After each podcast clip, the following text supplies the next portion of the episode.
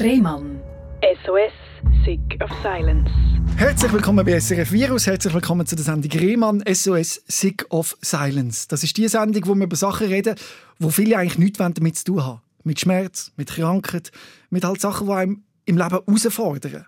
Und das Problem ist, wenn man das immer von sich wegschiebt, dann ist man total überfordert, wenn man plötzlich damit konfrontiert wird. Und ich will ja da niemandem Angst machen, aber es ist ja so, dass du früher oder später im Leben irgendwann mal etwas erlebst, aus dem Nichts, wo dich völlig aus der Bahn wirft. Und es ist gescheiter, wenn du vorher vielleicht schon mal Menschen gehört hast, die das schon erlebt haben oder haben müssen durchmachen, um selber dich ein bisschen zu orientieren und weißt, es ist vielleicht doch kein Weltuntergang und dass nicht völlig untergehst in dieser Situation. Die Geschichte da soll auch motivieren, so auch die Geschichte von der Simi, wo mir gegenüber sitzt. Und Simi hat etwas erlebt, wo jeder von uns treffen kann. Von einem Tag auf den anderen. Und zwar, dass man merkt, irgendetwas stimmt gerade irgendwie nicht. Bringen wir mal den Moment, wo du gemerkt hast, irgendetwas ist komisch. Ja, hallo zusammen. das erste Mal. Ja, das stimmt. Also es kann wirklich jeder treffen. Ich bin eigentlich bis anhin, bis zu dem Tag, wo du jetzt eben gerade angesprochen hast, äh, hast du, äh, bin ich ein gesunder Mensch gewesen. Ich habe gearbeitet, also in der Pflege, Pflegefachfrau. Und äh, habe immer das Gefühl, ja, ist alles in Ordnung. Und dann habe ich irgendwann mal so Anfang August 2018 gemerkt, ich fühle mich nicht wie immer, so ein bisschen müde, so ein bisschen komisch, ein bisschen schummrig, so ein bisschen wie wenn ich auf Watte spazieren Und es ist mir immer ein bisschen trümmelig geworden und ein bisschen komisch, aber ich habe einfach immer gedacht, ja, das ist Stress. Mhm. Also es ist Stress, ich bin extrem im Schuss immer gewesen, beim Arbeiten und ich habe in einem Zentralspital geschafft dort zu dem Zeitpunkt und das ist ein grosses Spital, es ist viel los immer und ich habe das einfach immer als das erklärt oder als das abgetan. Ich habe einfach viel zu tun. Aha. Ja. Und das ist eine Form von Übermüdung. Richtig, ich habe gefunden, ja, das ist jetzt einfach mein Körper, der mir Zeichen gibt und sagt, hey Simon, das ist zu viel. Aber dann ist ein Zeichen gekommen, wo nicht richtig ist können. Es ist eine Einstörung, wie ein schwarzer richtig, Balken, hast erzählt. Wie ja. ist das gewesen? Ja, es war eigentlich dann am Freitag, 10. August genau gesagt. Ich weiß es noch ganz genau, als wäre es gestern gewesen. Bin ich am Morgen arbeiten und ich habe dann schon gemerkt beim äh, Einlesen am Morgen, als ich Patientendokumentation eingelesen habe, habe ich äh, gemerkt, dass es mir anders ist als die Tage vorher. Nämlich, dass mir so wie ein Balken von rechts, so ein schwarzer Balken immer wieder ins Gesicht, ins Sichtfeld reinkommt. Also du musst ein genau überschreiben, ein schwarzer Balken Ja, das ist wirklich, also ich kann es gar nicht mehr. Also wirklich einfach, wenn so, wenn so ein, wenn ein Vorhang würde von der Seite, im Kino geht der Vorhang auf und zu mhm. und etwa so jetzt von rechts, einfach ist so einfach eine Seite. ist einfach ein schwarzer Schwarz. Balken gekommen. Ja. Man muss sich vorstellen, wie einfach so eine Zensurbalken von rechts ins Bild reinfährt. Aha. Ja, und das ist dann einfach am Morgen beim Einlesen habe ich das gemerkt. Ich dachte, uff, jetzt habe ich nicht gut geschlafen. Also ich habe ja. eben, ich habe immer alles so ein bisschen als, so ein bisschen, ja, das ist mir sicher okay. gewöhnt. Der Körper ja, hat ja immer irgendetwas. Ja, genau. Das geht schon wieder weg. Genau, das ist so ein bisschen meine Meinung. Und eben, ich habe dort schon fünf Tage am Stück gearbeitet und habe mir dann gesagt, ja, jetzt ist der Wochenende, Gott sei Dank, geht es mir besser und so. Ja, und dann äh, ist der Balken einfach nicht weg, aber ich konnte ja arbeiten. Ja, mhm. normal. Und dann hatte ich meine Patienten. Gehabt. Und eben, es war wirklich stressig, auch an dem Morgen. Und dann haben wir Visiten gehabt. Und an der Visite, weiss ich noch, ist der Balken wieder gekommen. Und dann ist es mir wie ein Drehschwindel gekommen, so eine halbe Drehung im Kopf. Mhm. Und dann hat es mich so an die Wand hingebutscht. Oh, ja. Also ja. wirklich, ich weiss, und der Assistenzarzt hat mich angeschaut und gefragt, so, ist alles gut bei dir? Mhm. Und dann ich so, ja, es ist mir gar ein bisschen komisch. Und dann bin ich raus. Und dann bin ich ins Büro gesessen, Stationsbüro, und bin hergesessen. Und dann habe ich, habe ich wirklich dort so gemerkt, okay, jetzt ist es nicht mehr so normal. Das ist, das ist glaube ich, nicht mehr Stress. Jetzt Aha. ist irgendetwas.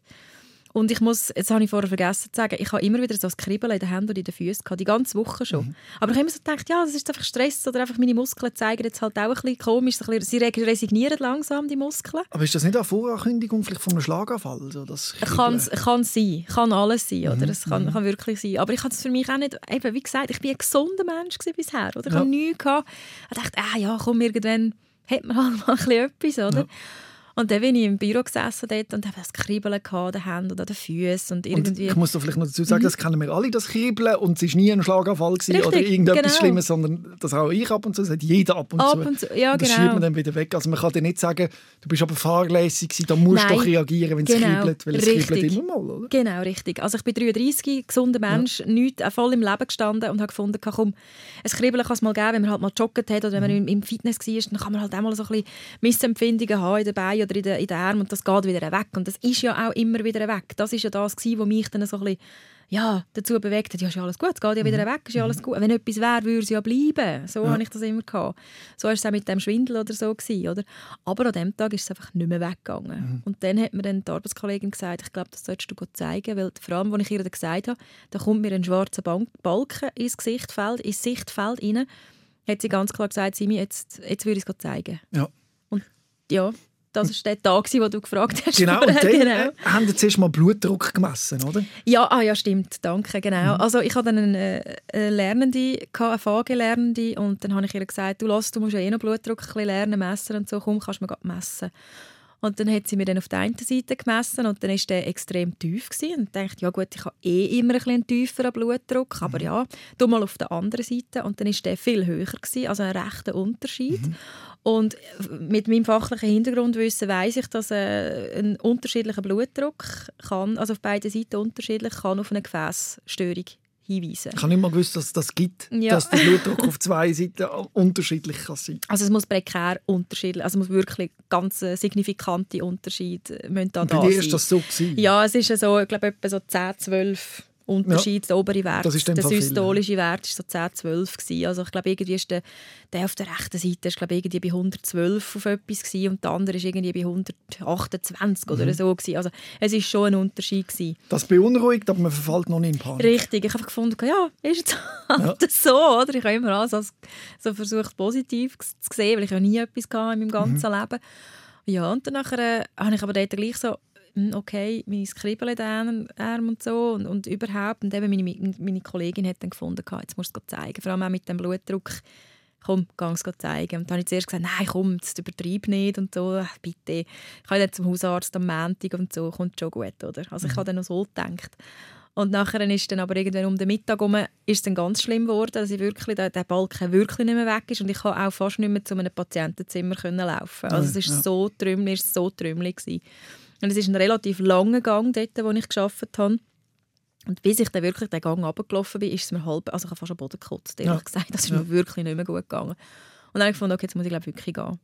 Und dann habe ich ähm, den Weg auf mich genommen, bin äh, ja, ein paar, so zwei Stück runtergelaufen und, äh, auf den Notfall. Und ich muss eben sagen, es ist ein Zentralspital, es ist ein riesengroßer Notfall, es war ja. ein Tag vor, vor der Street Parade. Gewesen. Die haben sich also parat gemacht. Kannst du dir ja vorstellen, was dort ja. schon los war auf dem Notfall. Die sind sich schon am Rüsten.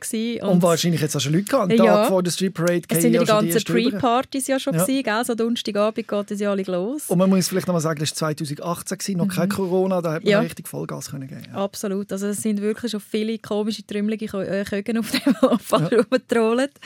Und ich bin auf den Hintereingang bin ich so reingekommen und gesagt, ja, heute zusammen. Oder? Und so, ja, brauchst du etwas? Oder ich bin halt in der Arbeitskleider. Gewesen. Mhm. Hat mir natürlich angenommen, ich will irgendetwas abholen oder ich habe sonst eine Frage. Ich so, nein, ähm, ja, mir ist es einfach so komisch, so ein bisschen trümmelig. Ja, ich habe den Blutdruck gemessen, ist so ein bisschen ungleich und ich wäre vielleicht froh, wenn man das mal schnell ein bisschen anschauen könnte. Man sieht einfach so, in Sichtfeld haben wir einen schwarzen Balken, ein bisschen, habe ich so ein bisschen zusammengefasst. Ja, ja, ja. Und die hat dann gefunden, oh nein, bist überarbeitet wahrscheinlich. Aber mhm. komm, ja, nimm doch, schau, da haben wir ein Bett und so oder einen, einen Schragen gehst, kannst kommen, so und so, kannst dort hin. Also ich bin ja. sogar noch selber dort gelaufen, wohlverstanden, ja. gell? Ja, und dann bin ich dann dort gesessen, habe gewartet und ich bin immer noch davon ausgegangen, es ist eh nichts Schlimmes, oder? Ich ja. habe gefunden, vielleicht habe ich irgendeinen Mangel, irgendeinen Eisenmangel, einen B Vitamin B12-Mangel, das kann alles auch Schwindel auslösen. Also ich habe mich schon selbst diagnostiziert im Kopf. Ja. Ja, dann war äh, irgendwie nach dem Mittag dann schon, gewesen, bis dann mal endlich äh, etwas gegangen ist bei mir. Also ich bin etwa um halb zwölf Jahre und etwa um eins, halb zwei ist dann mal bei mir losgegangen. Wobei ich muss dazu sagen, sie haben mir aber auch gesagt, hey, es ist mega viel los und du bist in dem Moment auch gerade noch kein Notfall. Definitiv, ja. Darfst du warten ja. und ist es für dich okay? Und ich gesagt, hey, klar, es ja. ist okay. Ja. Und ich wäre sogar noch mal auf, die Station arbeiten und habe gesagt, hey, Leute mir an, wenn ihr wenn Zeit habt. Aber das haben sie dann nicht wollen. Ja, und dann bin ich dann äh, dort gesessen und dann haben sie dann eben Blutentnahme gemacht und dann haben sie dann herausgefunden, dass kein Mangel rum ist, also mhm. Blut alles in Ordnung ist. Ein, vielleicht einen minimen Eisenmangel hatte ich, aber das habe ich schon immer gehabt. Mhm. Äh, ja, aber nichts, was jetzt müsste die Symptome auslösen. Also alles gut, denkt man vielleicht, genau. aber gleich ist das Problem da. Und dann habe ich eben so Kopfweh, äh, Kopfweh einfach so, mit dem Kopf habe ich gemerkt, es ist etwas nicht gut. Mhm. Und dann hat es geheißen, jetzt machen wir ein CT einfach zur Sicherheit. Es ist ein Internist gekommen, also ein Arzt, der für alles Mögliche da ist, ist dann gekommen und gesagt, ja, er will ein CT machen, mhm. einfach zum sicher gehen, dass nichts ist im Kopf. Dann kommt man in die Röhre? Genau, da gehst du einfach Ja. mit dem Kopf in die Röhren rein. Und ich kenne, also ich habe die Leute dort gekannt im CT, so, Simon, was machst du da? Ja. So, ja, hm. Und dann bin ich rein. Also ich muss, das ist ein wichtiges Detail, weil sie haben mit mir noch geredet, so, was machst denn du da? Hast Ja. eh nichts, so, komm, Ja. ist okay. Und alle noch so gute Dinge, oder? So richtig, gutes. Gesicht, guter Gesichtsausdruck. Bin ich in dieser, dieser Röhre, komme raus und dann sind alle schneeweiss dort. Ich weiss noch, die, die mich dort betreut hat, hat mich angeschaut, wie, also wirklich, und ich habe gemerkt, jetzt haben sie etwas gefunden. Mhm. Und dann ist es mir auf einen Schlag einfach schlecht gewesen. Ja. Weil ich einfach gewusst habe, jetzt ist etwas. Und es ist etwas Schlimmes, weil sonst würden die nicht so schauen. Und ich meine, im Kopf. Mhm. Und dann hat sie mich angeschaut und ich habe sie gefragt, so, gell, jetzt haben wir etwas gefunden. Und dann sagt sie so, ich weiß im Fall nicht, was es ist. Ich habe nur schnell aufs Bild geschaut, aber ich bin, du weißt, wo der Notfall ist, kannst du wieder zurück. Ich darf dir leider nichts sagen, es darf nur ein Arzt oder es darf Mhm. nur ein Arzt etwas sagen. Das ist tatsächlich so. Das ist eine unglaublich unangenehme Situation. Man weiß nicht, was es ist. Und der, der die Bilder gemacht hat, hat es wahrscheinlich gesehen. Genau. Und der dürfte dich ja nicht mit dieser Diagnose konfrontieren. Richtig, genau. Und sie hat mir auch gesagt, los, jetzt durchschnaufen, jetzt gehst du rüber und tust, äh, tust mal ansitzen. Und das muss unglaublich schlimm sein, die Und ich bin, ja, oder? also ich Was bin ist über jetzt? und mir ist es so schlecht gewesen. Ja. Mir ist hundsmiserabel schlecht gewesen und äh, ja, also das, das schmunzelt meine Frau wahrscheinlich, wenn sie das hört, weil ich, mir, mir schlägt immer alles auf den Magen. Mhm. Wenn ich irgendein Problem habe, mir schlägt immer auf den Magen. Und mir steht auf einen Klapp hundselend, miserabel schlecht gewesen. Ich habe wirklich das Gefühl, jetzt muss ich erbrechen, ich habe es dann auch gesagt und so.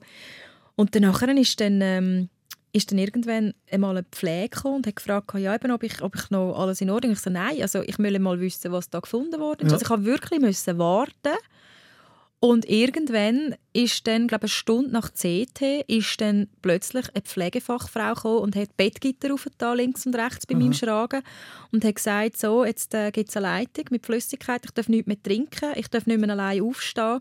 Ähm, falls ich müsste operiert werden in der nächsten Zeit, dann äh, muss, ich, äh, muss ich jetzt da liegen. Und ich so, ja Moment, stopp, äh, was habe ich? Ja. Also wirklich, Ja, was weißt du, so, was habe ich jetzt genau? Jetzt gehen da Bettgitter auf, ich darf nicht mehr allein aufs WC, ich darf nicht mehr allein rumlaufen. Was, was, ist, was ist jetzt das Problem? Warum? Oder? Mhm. Und sie hat mir niemand können sagen, ja, ist noch kein Arzt bei dir gewesen. Nein, es ist noch kein Arzt bei mir gewesen. Ja.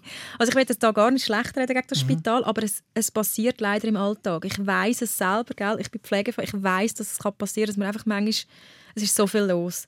Aber in dem Moment hatte ich es gerne gehabt, dass ein Arzt mal gekommen wäre und einfach mal schnell gesagt hat, Frau Meier, Sie haben das und das. Aber eben, das ist in dem Moment halt nicht so gewesen. Dann ist aber irgendwann einmal ein Arzt gekommen und hat gesagt, ja, wir haben etwas gefunden. Und ich, ja, was haben wir gefunden? Und dann sagt er mir, wir haben ein Geschwulst gefunden. Wir wissen noch nicht genau, was es ist, aber es ist ein Geschwulst. Und da kommt eben der Seich, ich bin vom Fach. Geschwulst, schwellig, bedeutet auf Deutsch Tumor. Ja. Ich völlig ins Loch gefallen. Ich dachte, okay, jetzt, jetzt habe ich einen Hirntumor. Jetzt, bin ich, jetzt ist etwas ganz, ganz Schlimmes. Mhm. Und ähm, dass es eigentlich noch schlimmer ist, habe ich nicht gewusst zu dem Zeitpunkt. Also, dass es noch schlimmer ist als ein Hirntumor. Ge- Also, es klingt jetzt ganz brutal. Also, ja. Ähm, zu dem können wir nachher kommen, was du Ich meine, ein Hirntumor ist ja immer äh, für all die, die die Diagnose bekommen, aber es ist ja nicht automatisch so, dass das dann lebensbedrohlich ist. Es gibt Ja. auch gutartige Richtig. Varianten, wo man sehr oft entfernt und problemfrei ist eigentlich, wo die Operation auch sehr safe ist, wo Genau. man weiß, da kann man zu fast 90 Prozent davon ausgehen, dass das Genau, aber das ist für mich in dem Moment schon ganz schlimm. Schon genug ich schlimm, finde, ja. ich finde einen Hirntumor ganz furchtbar. Ich finde Ja, Krebs eine unglaublich schlimme Diagnose. vor allem, weil ja das auch immer wieder kommen könnte. Richtig, das So, könnte ja. Rezidiv geben und alles, oder? Und ich bin dann halt da und habe dann, dann meiner Frau angerufen und habe gesagt, also dort war sie noch meine, meine Freundin gewesen. Dann habe ich ihr angerufen und gesagt, hey, los, ich bin auf dem Notfall, jetzt musst du kommen. Mhm. Ähm, irgendetwas ganz Schlimmes. Also, ja, dann hat sie gesagt, ja, ich komme gerade. Ja. Ist dann losgefahren vom Arbeiten, ist dann gekommen. Und inzwischen war es etwa 5 Uhr, also die Zeit, dass man so ein bisschen einordnen kann. Es war etwa 5 Uhr und so, wo, dann, äh, wo das CT rausgekommen ist, was es ist. Und hast du das dann schon gewusst? Noch nicht, oder? Nein, ich habe, ich bin auf, wir haben das Geschwulst gefunden. Man muss Ja. noch genau herausfinden, was es ist. Sie können den Neurochirurgen kontaktieren und die kommen dann vorbei. Mhm. Etwa um 7, halb 8 sind dann die Neurochirurgen da gestanden. Und dann haben sie irgendwie mal eben, dann das erste Mal ist dann der, die, die, der Satz Z, äh, das Wort ZAVM gekommen. Zerebrale arteriovenöse Malformation. Hat dir das etwas gesagt? Nein, Ja. nichts. Also ich habe nur zerebral ist Hirn, das Mhm. habe ich gewusst. Und Malformation ist so, okay, ähm, das ist in dem Fall eine, eine Missbildung, Mhm. also ein Mal, ein Mal eine schlechte Formation, Bildung, Mhm. also eine schlechte Bildung von irgendetwas im Hirn. Aber ich kann nicht Ja. können sagen, klar im Nachhinein arteriovenös, ja, kann man irgendwie so ein bisschen zusammenbasteln, aber ich bin so neben mir gestanden. Ich kann nicht mehr können klar denken. Da ist jegliches Fachwissen ist irgendwo hingeflogen. Ja, und ich bin dann immer noch davon ausgegangen, ja, das ist irgendwie eben ein Hirntumor, oder? Also ja. aber ein schlimmer Hirntumor, ganz schlimm, ja. oder? Malformation und es? Ja. ja, und dann ähm, hat es dann irgendwann geheißen, ja, ja, Hai, Hai ist kein Thema, also jetzt muss ich da bleiben. Ja. Und dann hat es geheißen, nicht mehr aufstehen. Und dann ist eben, ich so, was ist das, was habe ich, was habe ich? Also es ist dir immer noch nicht ganz klar, sie dass die Spezialisten... Schon, ich glaube, sie haben es eben schon gesagt. Aber ich bin, ich bin in einem Film. Ja. Ich bin wirklich da gewesen, mir sind Tränen gekommen, ich bin nur noch am Brüllen. Gewesen. Ich habe ah, ja. meine Frau festgehabt und gesagt, das kann es nicht sein. Also es kann es echt nicht sein. Ich bin 33 und äh, habe noch mein ganzes Leben eigentlich vor mir. Also es kann es nicht sein. Hat man denn dir dort schon gesagt, es ist lebensbedrohlich oder was? Nein, das ist erst kurz nachher gekommen, als ich gesagt habe, ich kann ja daheim warten bis zu den nächsten Untersuchungen. Ja. Weil eben so neben mir gestanden bin. Ja. Was gesagt haben, ja eben, jetzt müssen äh, jetzt gehen, heute werde wahrscheinlich nicht mehr viel passieren. Man denkt dann morgen oder, oder am Montag wir dann eine Semmery machen und genau schauen, was es ist. Ja.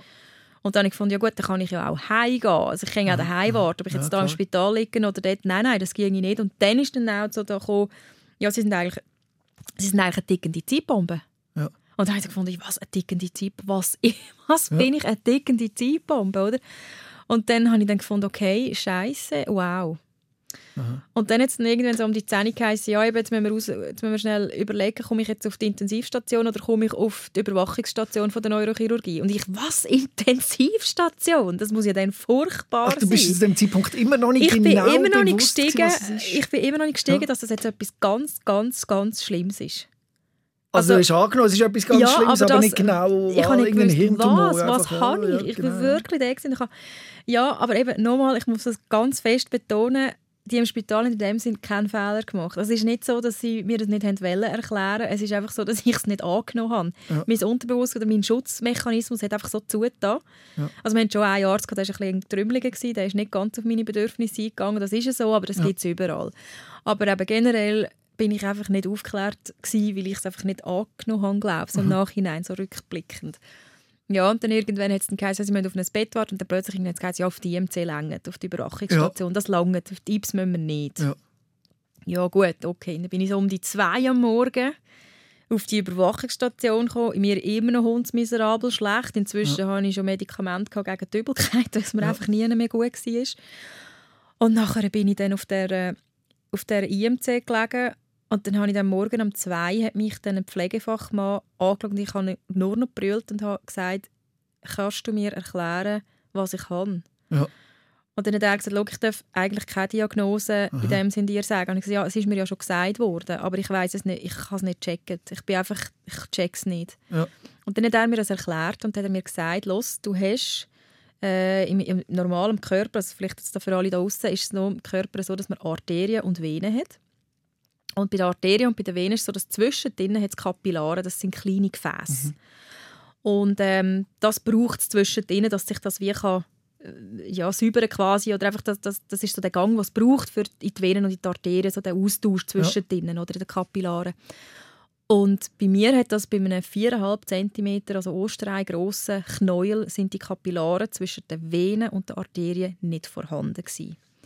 Das also wie ein Blutstau. Richtig, also so, es ist wie so, die Venen und die Arterien sind ineinander verwachsen gewesen.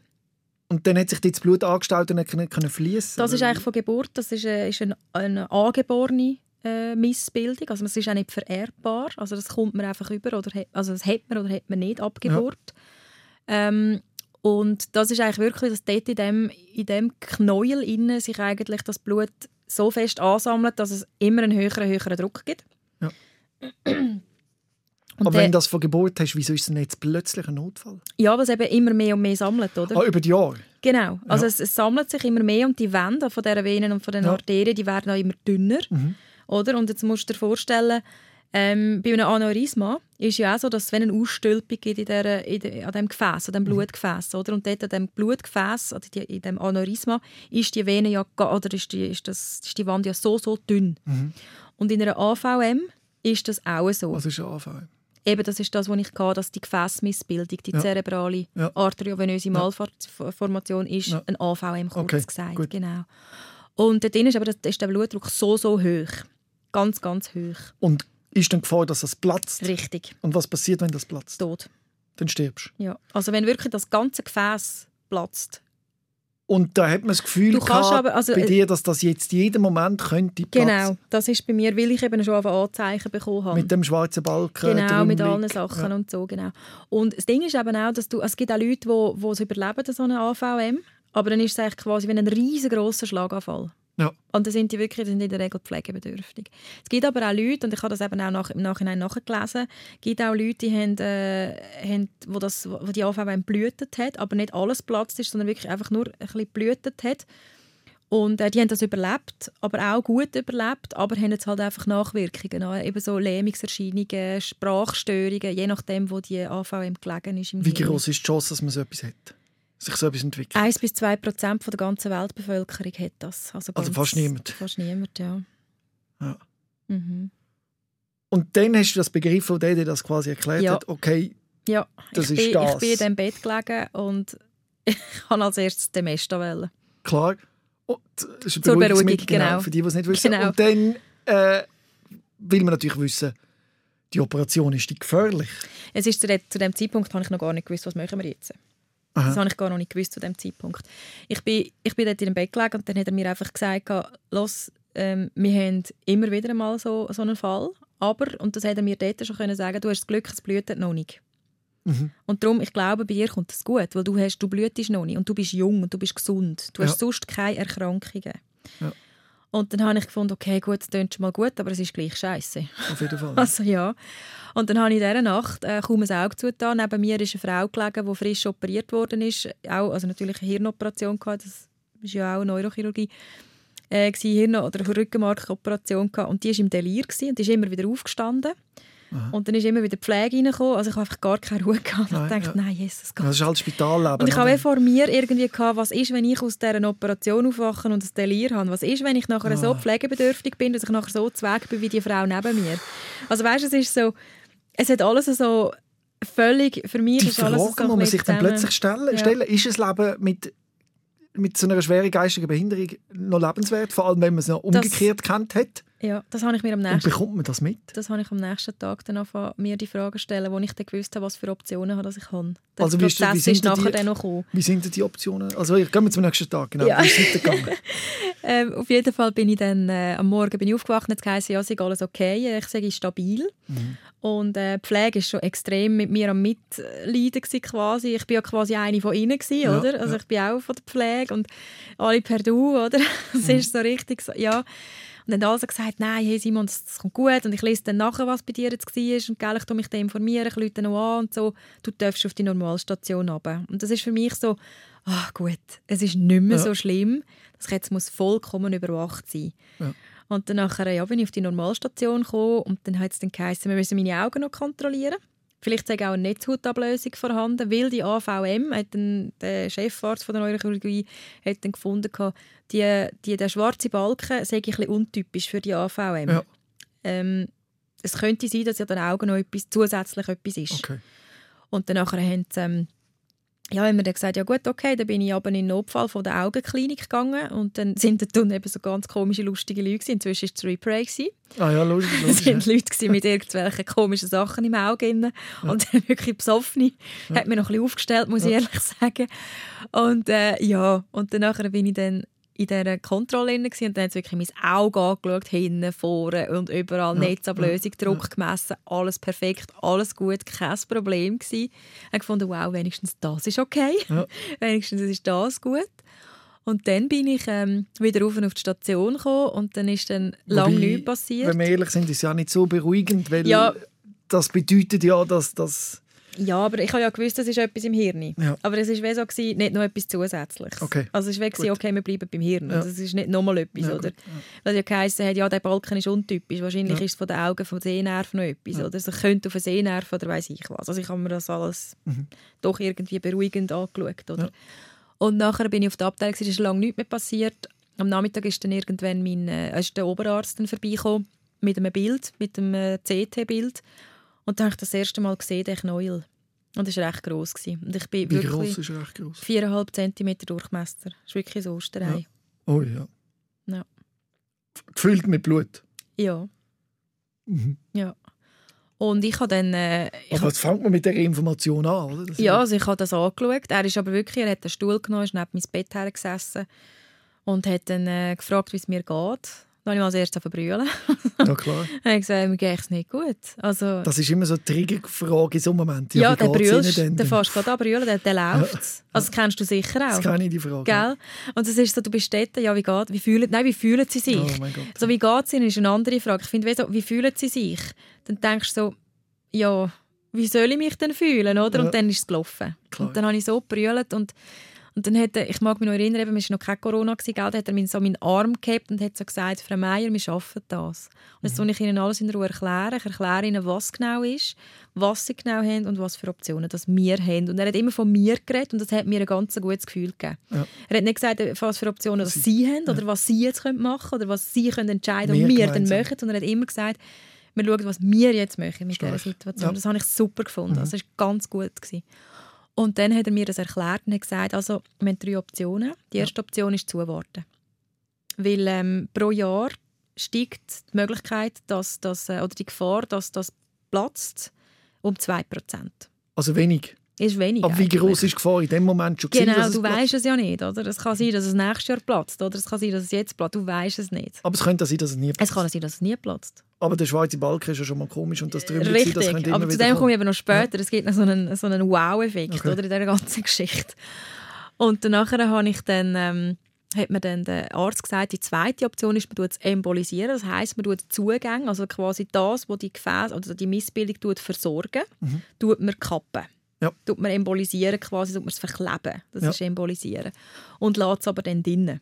Das Gefäß Miss- ist dann einfach da drinnen. Aber es kann nicht wachsen. Es, kann nicht, also es wächst ja nicht. Es ist einfach nicht mehr Gefahr, ist Ja. nicht mehr da in dem Sinne. Okay, Man tut cool. einfach zu, so die Versorgung von dem ist einfach dann unterbrochen. Ja. Und dann, äh, aber das, das hat er mir von Anfang an gesagt, das würde er jetzt nicht machen. Das ist jetzt eher etwas, was er jetzt nicht würde empfehlen Und dann ist die dritte Möglichkeit, man nimmt es komplett raus. Mhm. Das Missbild, das, das Knäuel quasi. Und ähm, ja, ich habe ihn angeschaut und habe ihn gefragt, was würden Sie machen? Und dann hat er mir ohne groß zu überlegen gesagt, komplett operieren und rausnehmen. Ja. Und dann habe ich gesagt, ich will das auch. Und das war so mein erster Impuls. Ja gewesen. klar, also wenn der Ich meine, wenn ich, Spezialist das äh, sagt. ja, wenn ich, ja, oder es ist auch vorher, als er mir die drei Optionen gesagt hat, warten. Also ich warte doch nicht. Das ist für mich gar keine Diskussion gewesen, oder gar kein Thema gewesen, zu warten. Bist du dort auch schon aufgeklärt worden, wie groß das Risiko ist von dieser Operation? Also ich habe dann, eben mit diesen drei Optionen, ist für mich ganz klar gewesen, ich will operieren, weil ich das Risiko eigentlich dann wie mit dieser Aufklärung bekommen. Also es war so, gewesen, 2% pro, pro Jahr kann das steigen, dass die Möglichkeit, dass es platzt. Und es war für mich klar, gewesen, ja gut, okay, was sind die Risiken bei der Operation? Und dann hat er mir gesagt, also es ist so, dass, dass das eine hochkomplexe Operation ist. Ähm, die Chance, dass ich wieder so rauskomme, wie ich jetzt vorher war, ist bei 30 Prozent. Also die Chance, dass du wieder so wirst, wie du warst, ist kleiner. Ja, als das, also ja, es ist, ja, als das etwas passiert. Jesus Maria. Also, Und bei 70 Prozent muss aber jetzt eben wirklich relativieren. Die 70 Prozent dort innen ist von leichten Sehstörungen über leichte Missempfindungen im Körper, ähm, über Lähmungserscheinungen, komplett pflegebedürftig, ähm, äh, das Locked-in-Syndrom, sprich ich bin Oh am Gott. lebenden Körper wach, am vollen Bewusstsein, aber ich kann nicht mehr bewegen, Schlimmste. bis hin zu Tod, alles dabei. Also in den 70 Prozent ist alles. Mhm. Also weißt nicht nur also eine kleine Störung. ja, genau. Also kleine Missbildungen gleich, oder so. wenn ich mich da zurückerinnere, bei einer Operation habe ich auch immer die prozentual Sachen bekommen. Mhm. Vor allem bei Medikamenten, die sollten wirken. Ja. Die Chance ist 50 Prozent, dass das Medikament wirkt. Und ich habe immer daneben gegriffen. Es ist ja nicht funktioniert. Mhm. Für die Operation hatte ich Glück gehabt, geheißen, 80 Prozent geht es gut. Ja, Aber ich hatte dort schon Angst. Gehabt. ja. Und wenn man dann quasi bekommt zu 30 Prozent, Mhm. bist du noch der Mensch, der du vorher warst. Wenn du würfelst, dann, dann merkst du vielleicht relativ schnell, dass man selten genau die 30 Prozent trifft. Ja, das ist so. Und was ich aber für mich gewusst habe, ist, dass ich immer zu denen gehöre, die seltene Sachen haben. Und darum habe ich dem vertraut, dass ich zu diesen 30 Prozent gehöre. Also einfach so ein bisschen, ja. Robin, du kennst mich langsam. Ich bin so ein bisschen komisch, was das Sachen angeht. Nein, ich bin, ich bin wirklich in dem Moment habe ich eigentlich ähm, für mich so gesagt, ich gehöre zu diesen 30 Prozent. Ich bin die 30 Prozent. Und das hat mir aber auch der Arzt gesagt. Er hat Es mir ist glaube ich, auch wichtig, dass man mit diesem Optimismus in die äh, Ja. Geschichte hineingeht. Ja, er hat mir immer gesagt, wir killen die 30 Prozent. Er hat immer gesagt, wir, wir killen die 30 Prozent. Äh, nein, wir, wir, doch, wir, wir machen die 30 Prozent. Ja. Wir killen die Statistik. Also, ja. Und ich habe dann immer gefunden, mal, dann killen wir die Statistik. Wenn der Arzt mir das sagt, dann machen wir das. Aber eigentlich, Ja. stell mir mal vor, eben, du gehst mit dem Fallschirm mit so einem, Mhm. äh, mit Flugzeug auf und heisst, gut, du hast einen Fallschirmflug, jetzt gumpen wir. Die Chance, dass der Fallschirm aufgeht, ist Ist ungefähr bei 30%. 30 Prozent. Bist du bereit? Das schaffen wir. Gumpst nicht. Der will doch... Wir kennen Sagst du, ja, geil, das killen wir jetzt. Jetzt killen wir die Statistik. Weißt du, jetzt im Nachhinein kann man darüber lachen. Im Moment dort habe ich nur noch brüllt. Also weißt du, die Entscheidung, es tönt jetzt so locker flockig, dass ich gesagt habe, ja, ja, ich gehöre zu diesen 30 und wir schaffen das, wir killen das. In dem Moment ist es mir einfach hundsmiserabel gegangen, weil ich habe nicht gewusst, wie gehe ich mit dem um. Und ich habe auch ganz klar, ähm, ich glaube, also mein Papi würde sicher den Podcast dann auch hören, ich habe weder meinem Papi noch meiner Frau das gesagt, meine Chancen. Ich habe aber auch dem Arzt gesagt, ich will nicht, dass es im Roundtable ein Thema wird. Weil ich habe mich entschieden zu dem Zeitpunkt, dass ich operieren Und der Roundtable mit, mit meinem Papi, weil er einfach immer eine sehr grosse Unterstützung für mich ist, was so Entscheidungen Ja. angeht und einfach auch guter Halt ist, schon immer in meinem Leben. Ähm, und meine Frau, zu dem, dem Zeitpunkt eben noch meine, Fra meine Freundin, und wir sind noch nicht mal ein Jahr zusammen gewesen, musst du Ja. dir das mal vorstellen. Ähm, ja, habe ich müssen sagen, ich will nicht, dass die mich dann irgendwie versuchen umzustimmen. Erzähl mal das Roundtable-Ding. Was ist das überhaupt? Wie, wie, wie, was ist das? Ja. Ich glaube, wir müssten noch weiter, weil wir haben ja noch gewisse Untersuchungen dazwischen gehabt. Also erzähl, ja.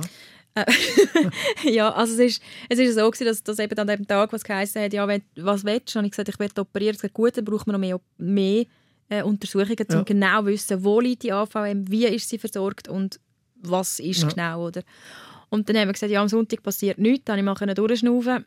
Um, sind Freunde von mir gekommen, mich besuchen, extra von Basel, ähm, wo mich sind besuchen und haben mich unterstützt. Und am Montag bin ich dann ins Hirnkatheterlabor gekommen. Ja. Und dort geht man über die Liste, geht man mit einem Katheter Ja. rein, über die Arterien, bei vollem Bewusstsein, mit bis, bis auf ins Hirn. Was? Wieso geht man mit der Liste rein? Das ist ja eine Sache. Über, geht man halt auch in die Arterien rein, gell? Aha. Die, die Hauptschlag, also ja, Ja. geht man rein. Und dann sind wir, ist man rauf. Und dann hat man alles können anschauen und dann hat man gesehen, wie wird die AVM versorgt. Mhm. Wie wird die versorgt? Und dann hat man gesehen, dass sie eigentlich für eine Operation super, super günstig versorgt ist. Also wirklich beste, die beste Ausgangslage Super. ist da. Ja. gewesen. Und ich gefunden, wow, gut, seht ihr, ich schaffe das. Mir ist es aber gar nicht gut gegangen. Ich habe eigentlich mehrheitlich brüllt an dieser Untersuchung, weil ich, äh, ich habe einfach gespürt, wir, wir lassen das Kontrastmittel ins Hirn rauf und äh, ist mir nicht gut gegangen. Und dann war an diesem Tag dann eben das Emery auch noch. Gewesen. Wir haben noch das Mhm. Emery gemacht vom Kopf und dann hat man wirklich mal komplett meinen Kopf durchleuchtet. Was ist der Unterschied von einem CT zum Emery? Also das Emery ist eigentlich wirklich, dass es so 3D alles gezeigt wird und Okay. bei einem CT ist einfach wie so eine Momentaufnahme von Okay. ist einfach das Bild in dem Ja. Sinn. Das Emery kannst du noch drehen oder das ist Ja. Und die Magnetresonanz, die ja um dich herum so tut. Genau, Ja. tut ja um dich herum so. Okay. Äh, genau. Auf jeden Fall hat man, ähm, hat man das alles gesehen und dann hat man alle Resultate vor sich gehabt. Dann hat es geheißen an diesem Tag, morgen gibt es ein Roundtable und dann werden wir nochmal besprechen, was wir jetzt machen und dann wird die ganze Operation besprochen. Und zu dem Punkt hast du dich eigentlich schon entschieden. Ich habe mich schon entschieden. Gehabt. Und man muss noch sagen, der, der ganze Prozess, der jetzt relativ lange ist, ist alles relativ zackig gegangen. oder? In fünf Tagen, ja. Ja. Also vier Tage ist es gegangen. Von 10. August habe ich die Diagnosen bekommen und am 15. bin ich auch dann operiert worden. Ja. Also dann hat man entschieden, wir machen jetzt ein Roundtable und die Idee von dem Roundtable ist, dass dort der Arzt dabei ist, dein Vater eben, deine Frau oder deine damals Freundin Mhm. und dann hat man quasi gemeinsam entscheiden, machen wir das oder nicht und alle sind auf, über das Risiko aufgeklärt Richtig, worden. es sind einfach alle aufgeklärt worden. Es ist einfach mehr um das gegangen, dass wie alle das wissen. Wie sind die mit dem umgegangen? Also, also zuerst mal, was ist gesagt worden, was ist das Risiko? Also es ist ja die, das, ganze, das ganze Operationsteam ist, also einfach die drei Ärzte Ja. Chefarzt, Oberarzt, Assistenzarzt von der Neurochirurgie sind da gewesen. und haben einfach nochmal alles erklärt, was Mhm. das ist, was das für eine Erkrankung ist, dass es nicht vererbbar ist, dass es wirklich einfach mal was ist es ja. grundsätzlich genau. Und dann hat man nochmal gesagt, welche Optionen das ich gehabt hätte. Und dann haben sie nochmal mich nochmal direkt gefragt, ob es immer noch in meinem Sinn ist, dass ich operiere. Und dann Ja. habe ich von Anfang an gesagt, ja. Und haben, hat man dort immer noch von diesen 30% geredet? Nein, weil ich es nicht wählen. Ich kann ja das Ah, nicht wählen. Du hast kann gesagt, ich will bewusst- nicht, dass sie sagen, Ja. dass es so... Ja. Sondern die Ärzte haben dann quasi gesagt, das Problem ist, einfach zu lösen? Ist zu Nein, lösen? äh, Sie haben es einfach Sie haben schon erwähnt, gesagt, natürlich, sie haben, schon, sie haben einfach Prozentsätze nicht gesagt. Sie haben einfach nur gesagt, Es ist schwierig. So. es ist, es ist eine hochkomplexe Operation und sie haben natürlich schon über die Risiken aufgeklärt, was nachher alles könnte sein. Mhm. Aber nicht, dass die Chance grösser ist, dass etwas passiert. Richtig, das haben sie nicht gesagt, weil ich das nicht wollen. Ist vielleicht gescheiter, weil das macht ihnen ja unglaublich Angst. Oder? Und du Ja. hast dich ja entschieden und hast Angst, dass umgestimmt wird. Ja, ich habe einfach ein Angst, gehabt, dass nachher irgendwie emotional alles Mögliche passiert. Oder auch bei mir. Dass ich dann schlussendlich noch sage, nein, jetzt ziehe ich Schwanz und mache es gleich nicht. Wie war denn das für dich, gewesen, zu wissen, dass das Risiko eigentlich viel grösser ist, als die anderen Furchtbar. wissen? Furchtbar. Ja. Ja. furchtbar. Ich habe auch in dem Gespräch eigentlich immer wieder, als ich gehört habe, was alles passieren kann, aber ich weiß noch, dass der Chefarzt, der ist so gut gewesen, der hat wirklich so positiv geredet und hat gesagt, ähm, er geht davon aus, dass alles gut geht. Ja. Er sei überzeugt davon. Und er hat es so gesagt, er sei überzeugt, dass das gut kommt. Ja. Es ist natürlich immer ein Restrisiko da, aber ich sage 33, ich sage fit, ich sage gesund, ich habe sonst nichts. Er geht wirklich davon aus, dass es gut kommt. Und er hat mir auch gesagt, jetzt fühle ich mich eigentlich gesund in dem Sinn, oder? Einfach außer da die Pro- Probleme, ich kann alles machen. Nachher werde ich mich ein paar Monate überhaupt nicht gut fühlen. Nach einer Hirnoperation, logisch. Aber dafür fühle ich mich nachher wieder wie vorher. Er geht von dem aus. Jeder, der schon mal eine Operation gemacht hat und Chirurgen kennt, weiß, dass die immer so reden, eigentlich von Mhm. einer Operation, dass sie sagen, das löst, da ist das Problem, das lösen wir, ich bin völlig überzeugt. Nachher ist alles gut. Ich, nachher ist alles gut und das habe ich, also ich habe schon auch schon mehrere Operationen gehabt, kleinere Sachen und so. Es hat einfach nicht immer gestimmt. Ja. Mhm. Und am Schluss hat sie gesagt, oh ja, uh, keine blöd, Ahnung, was ja. ist jetzt da? Das ist jetzt ein bisschen nicht so gut gelaufen, dann gehören sie halt zu den Prozent, die schief läuft. Mhm. In diesem Moment darf man nicht zweifeln, glaube ich, als Patient und vielleicht mal das auf die Seite legen, dass es ja halt auch wirklich kann sein dass, es, dass der jetzt einfach überzeugt, überzeugt ist, weil er überzeugt sein muss. Aber die Statistik spricht dagegen. Ja, ich habe ich ha dort einfach wirklich, ich bin so straight ahead auf dieser positiven Schiene gefahren, Muss. Dass, dass es einfach nichts anderes eine Chance Ja. gehabt hat. Aber ich glaube, es hat mir auch geholfen, dass die Prozent nicht nochmal erwähnt worden sind. Ich habe es gewusst, aber ich muss es nicht noch einmal hören, so in Mhm. Ja. dem Stil. So, Ja. hey, ich weiß es, aber lasst mich jetzt sein Ja. mit diesen Prozentzahlen. Und dort war es dann auch so, gewesen, dass ich auch können entscheiden Also du hast ja noch gefragt vorher, wie, wie meine, mein Umfeld damit umgegangen ist. Also ich habe in dieser Zeit eigentlich...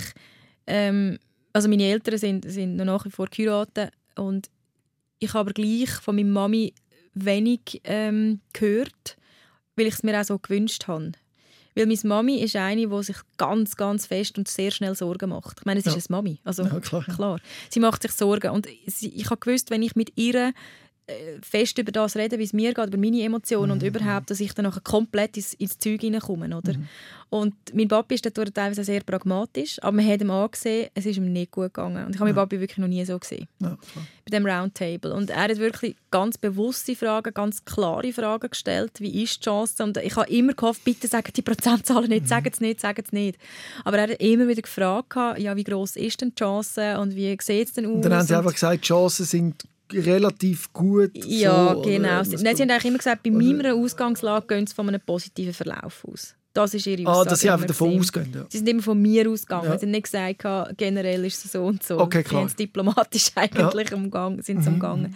Das ist gut. Ja. Und meine Frau ist dort natürlich auch mega eine emotionale. Sie Mhm. ist einfach da gewesen wie versteinert und hat mich einfach hat meine Hand gehabt und hat, hat äh, Du musst dich mal in sie versetzen, oder? Wenn du dir vorstellst, ja. deine Frau hätte so eine Diagnose und du kommst jetzt zu einem Roundtable. Das ist Und sie ist überhaupt nicht vom Fach. manchmal noch schwieriger als Angehörige, als als Betroffene, weil als Betroffene bist du in diesem Programm. Ich bin oder? drinnen. Genau. Ich bin drinnen, oder? Und sie ist nicht mal vom Fach gewesen, also sie hat auch die ganze Spitalgeschichte gar nicht so kennt. Weißt, Mhm. wie läuft das alles ab? Wie wirst du informiert und so, gell? Sie kommt an das Gespräch hin und und ist eigentlich auch da gewesen und hat, hat ihr ist auch der Boden unter den Füßen weggezogen, Klar. oder? Äh, worden, oder? Also es war furchtbar gewesen. Ja, und dann habe ich aber dann hat sie gesagt, ja, jetzt kann ich noch entscheiden, morgen können wir operieren Mhm. oder übermorgen. Habe ich gefunden, ja, nein, also noch einen Tag warten, sicher nicht. Noch einen Tag warten und nein, Ich morgen. hätte die Chirurgen gefragt, wenn sind ihr am fittesten? Ja.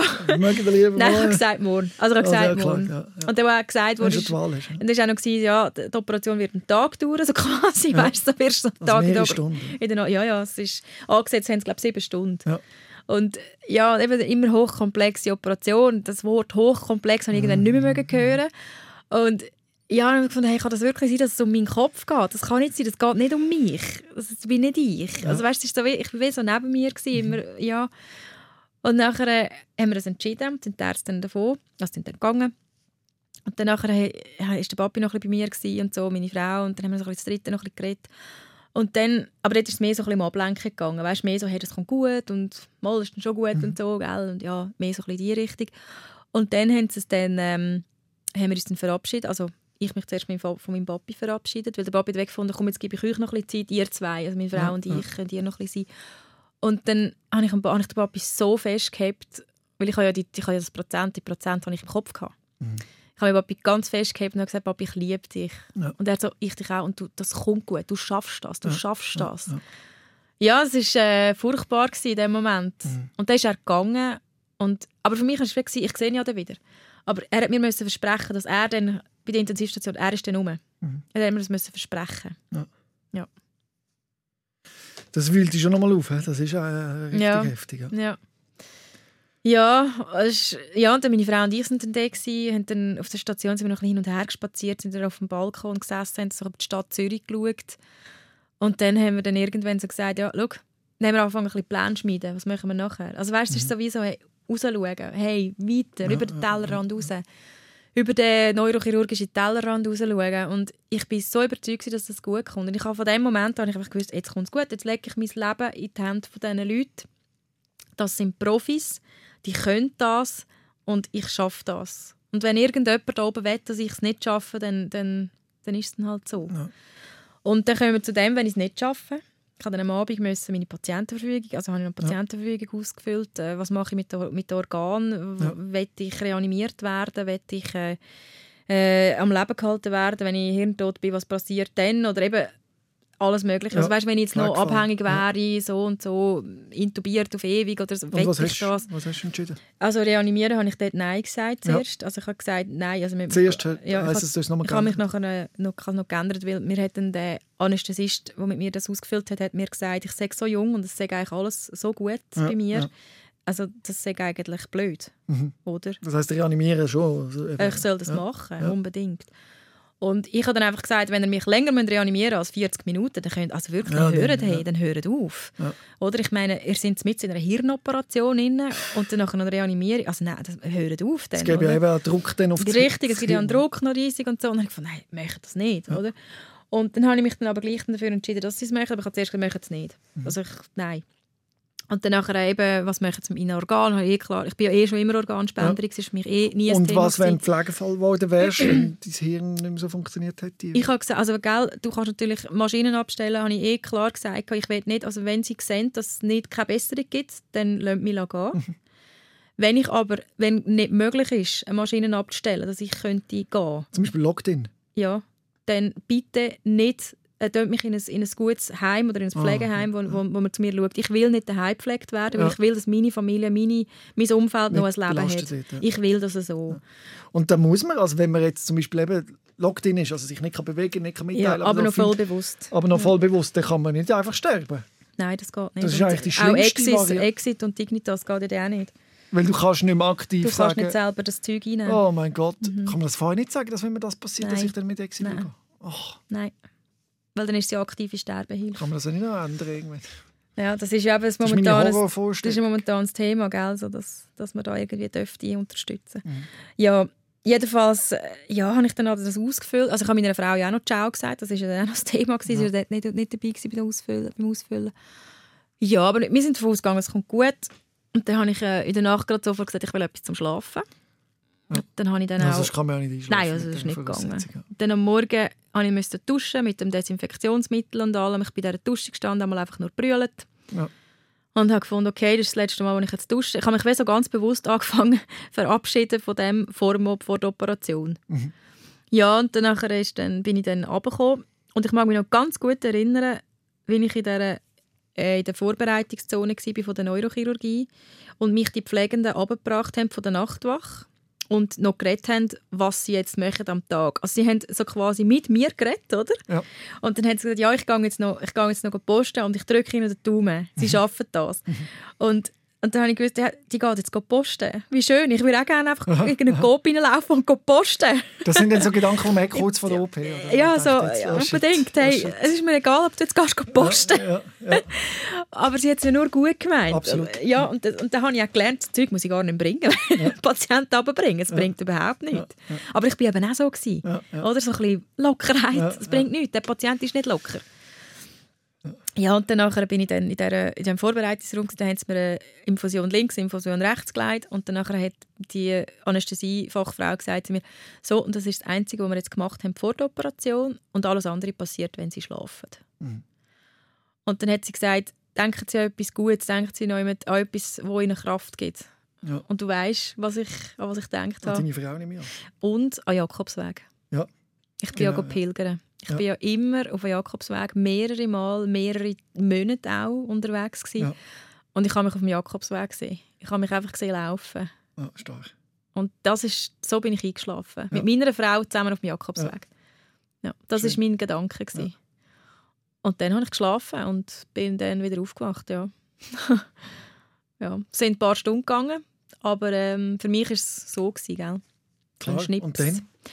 Bin ich aufgewacht und dann habe ich irgendwie nur gehört, das Piepsen um mich herum. Ja, Infusion. Infusion und, und äh, das EKG und alles, was dran war. Und irgendwie Sauerstoff um, um meine Nase. Dann habe ich irgendwie Pneumo äh, pneumatische Strümpfe gehabt. Das sind da die Ja, genau. Die müssen alle anziehen im Spital. Ja, aber ich habe die, weißt, die automatisch gefüllt Oh, mit Luft okay. zu und ich war auf der Intensivstation. Gewesen. Und dann nachher hat das getönt und das hat irgendwie gedrückt und ich bin da und überall Schläuche an mir dran, in den Hals rein. Aber durch die Opiate und Morphium ist ich gar bin nicht so komplett schlimm, oder? durch. Gewesen. Ich bin einfach da, gewesen, so gelegen, Oh. wie so ein Seestern. Ja. Und dann habe ich gemerkt, hey, ich kann klar denken. Und dann ist für mich das so weg, hey, es ist gut gekommen. Und dann habe ich gemerkt, ich kann meine Hände bewegen bewusst Ja. und meine Füße bewegen. Und dann habe ich gewusst, hey, scheiße, es ist gut gekommen. Und ich bin so happy gewesen. Ja. Und dann am nächsten Moment habe ich gemerkt, scheiße, es ist mir schlecht. Und dann irgendwie, oh Gott, habe ich Kopfweh. Und dann ist schon irgendein Pflegefach neben mir gestanden und fragt mich, äh, «Grüezi, Frau Meier, es ist alles gut gegangen. Wie, wie haben Sie Schmerzen?» Und dann habe ich dem eine Antwort gegeben und es kommt wirklich, Zitat, wortwörtlich so raus, ich kann nicht können reden, ich kann nicht können, nein, ich kann nicht können ja sagen. Es ist einfach nur so, so jetzt, meine Zunge Und das hat hast sich du bewusst überschlagen. mitbekommen? Ja, Und meine hast Zunge hat sich überschlagen. Ja. Und ich habe gemeint, okay, jetzt, jetzt bin ich, jetzt bin ich äh, pflegebedürftig, nicht- jetzt kann ich, nicht kann mir nicht mitteilen. Ich bin dort gelegen, schaue den an und dann hatte ich Angst gehabt, und dann habe ich brüllt und ich glaube, der hat gerade gecheckt, was ich gedacht habe. Mhm. Und dann hat er mich gehabt und gesagt, Frau Meier, es ist alles okay, Frau Meier, es ist gut, es ist alles gut gegangen. Jetzt müssen einfach zuerst, das Hirn muss sich zuerst wieder sammeln und es kommt alles wieder gut. Sie werden wieder gesund. Es ist nichts schief gegangen. Es ist super gegangen. Und dann habe ich weiter brüllt wegen, wegen Freude, wegen Ja. der Freude. Und dann sagt er mir, Sie dürfen nicht brüllen. Der Druck ist zu gross für den Kopf. Und dann war ich so da, gewesen, weil er musste unter 100, die obere Werte unter 100 müssen sein. Ja. Und dann hat er, er- ich so wirklich, ich bin so völlig so brüllt zwischen, ich habe Schmerzen und mir ist schlecht und ich bin happy und oh Gott. Und, und ich kann nicht brüllen, dann haben sie mir etwas gegeben, dass ich irgendwie wieder ein bisschen Ja. gaga bin. also habe ich glaube ich auch gebraucht. Ja, und dann habe ich irgendwann weiter weg meinen Papi gehört, wie er mir versprochen hat. Und er hat dann gesagt, ich bin da, gell, ich bin da. Und es ist noch eine lustige Anekdote. Ich höre mich, das erste, das erste, was ich von meinem Papi gehört habe, ist, ja, sie hört mich doch gar nicht. Soll ich jetzt wirklich einfach reden? Wenn er das sagt. Und ich kann eigentlich sagen, ja, Papi, ich höre dich, Aber ich hast du nichts höre können dich, aber ich kann nichts können sagen. Und dann hat er dann einfach so gesagt, es ist einfach alles gut gegangen, ich bin dann da, gell? Und Ja. ich habe allen schon Bescheid gegeben. Die Ramona weiss es schon, das ist meine Frau. Ja. Die Mami weiss, es ist alles gut gegangen. Ich habe alle schon Schön, informiert. Und ich war so glücklich, gewesen. mein Papi ist habe die Stimme von meinem Papi gehört. Ich war so glücklich. Gewesen. Ja. Und dann habe ich einfach wieder geschlafen. Wow. Ja. Ja. Und dann hatte ich meine Hortensie da vor dem Fenster. Gehabt, Schön. die ganze Ips verkotzt, weil es so schlecht war. ja. Weil das... das, das Es ist im, Erbrechzen, es ist im- Zentrum dort hinten, wo das Erbrechen entsteht, ist die OVM. Gewesen. Genau, und darum ist es dann also schlecht. Ja, wie lange lang ist es gegangen, bis du dich dann erholt hast von, dem ganzen, von diesen riesen Strapazen? Ja, also es dauert immer noch ein bisschen an, gell? Mhm. Ähm, Also man merkt er überhaupt nicht mehr. nein, mm, Das ist jetzt drei Jahre her. ja. ja, knapp, ja, zweieinhalb. Ja. Mhm. Also es ist so wirklich aus dem pflegebedürftigen Ding raus, dass man mich ein bisschen umsorgen und schauen und so. Am Anfang hat man mich ein bisschen aufs WC begleiten und so. Und ich habe auch wieder ein bisschen flüssend reden. Das ist am Anfang auch nicht so gut gegangen. Ich habe ein bisschen komisch geredet, glaube ich. Ähm, Schreiben war auch ein bisschen komisch, gewesen, ist ein bisschen zitterig, gewesen, aber ich habe gewusst, es kommt wieder. Und das war das Gute bei mir. Ich habe gewusst, es kommt wieder gut. Ja. Ja. Und das ist glaube ich etwa vier Monate gegangen, bis ich wirklich wieder so ein bisschen im Ja. Leben können teilnehmen. Also ich bin auch mit posten irgendwie nach einem Monat mit meiner Frau und habe musste wieder ins Auto sitzen, weil es mir einfach zu viele Eindrücke waren. sind. Es sind zu viele Reize gewesen. Und ich glaube, deine Geschichte soll eben Mut machen. Egal, was die Diagnose Genau. ist und man denkt, shit, ich habe nur 30 Prozent oder was auch immer. Und jetzt kommt eben das, Ja, Lust, das Wichtigste am Ganzen ist eigentlich, und das hat mich dann wirklich gekillt, wo dann im Nachhinein der Arzt kam, wo ich wieder auf der normalen Station war, kommt der Arzt und sagt, ähm, es ist alles gut gegangen, genau wie wir es erwartet haben. Sie werden wieder gesund und sie sind nachher komplett gesund. Aha. Aber, was ich Ihnen muss sagen, die ganzen Anzeichen, die sie hatten, all diese Sachen, haben wir, können wir ganz ehrlich sagen, hat nichts mit der AVM zu tun gehabt. Ah. Und ab dem Zeitpunkt, wo ich die Diagnose hatte, sind die ganzen Anzeichen weg, gewesen, Robin. Habe ich nichts mehr gehabt. Also der Schwindel, der schwarze Balken und so können sie sich nicht erklären. Nein. Das macht keinen Sinn, dass Nein, der und ich habe es seither nicht mehr gehabt. Und das ist ja eigentlich das Das Glück, gewesen, dass das passiert Ja. ist.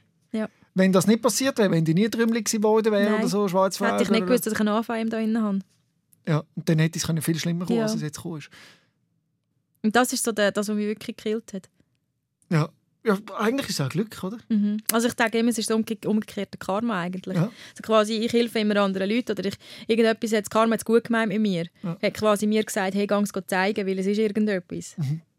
Mhm. Ich danke dir recht herzlich, Simi, dass du Ja, so offen und ehrlich das erzählt hast. Es war wie ein Film jetzt, die Stunde. Ich Ja. war völlig gepackt von dieser Geschichte. Ja. Danke vielmals fürs Teilen und ich glaube, du machst so auch vielen anderen Mut. ja, das ist auch das Ziel. Mach's gut. Rehmann. SOS, Sick of Silence. Jeden Dienstag vom 6. Uhr bis am 7. Uhr auf SRF Virus. Und online als Podcast und Video 24-7 auf srfvirus.ch.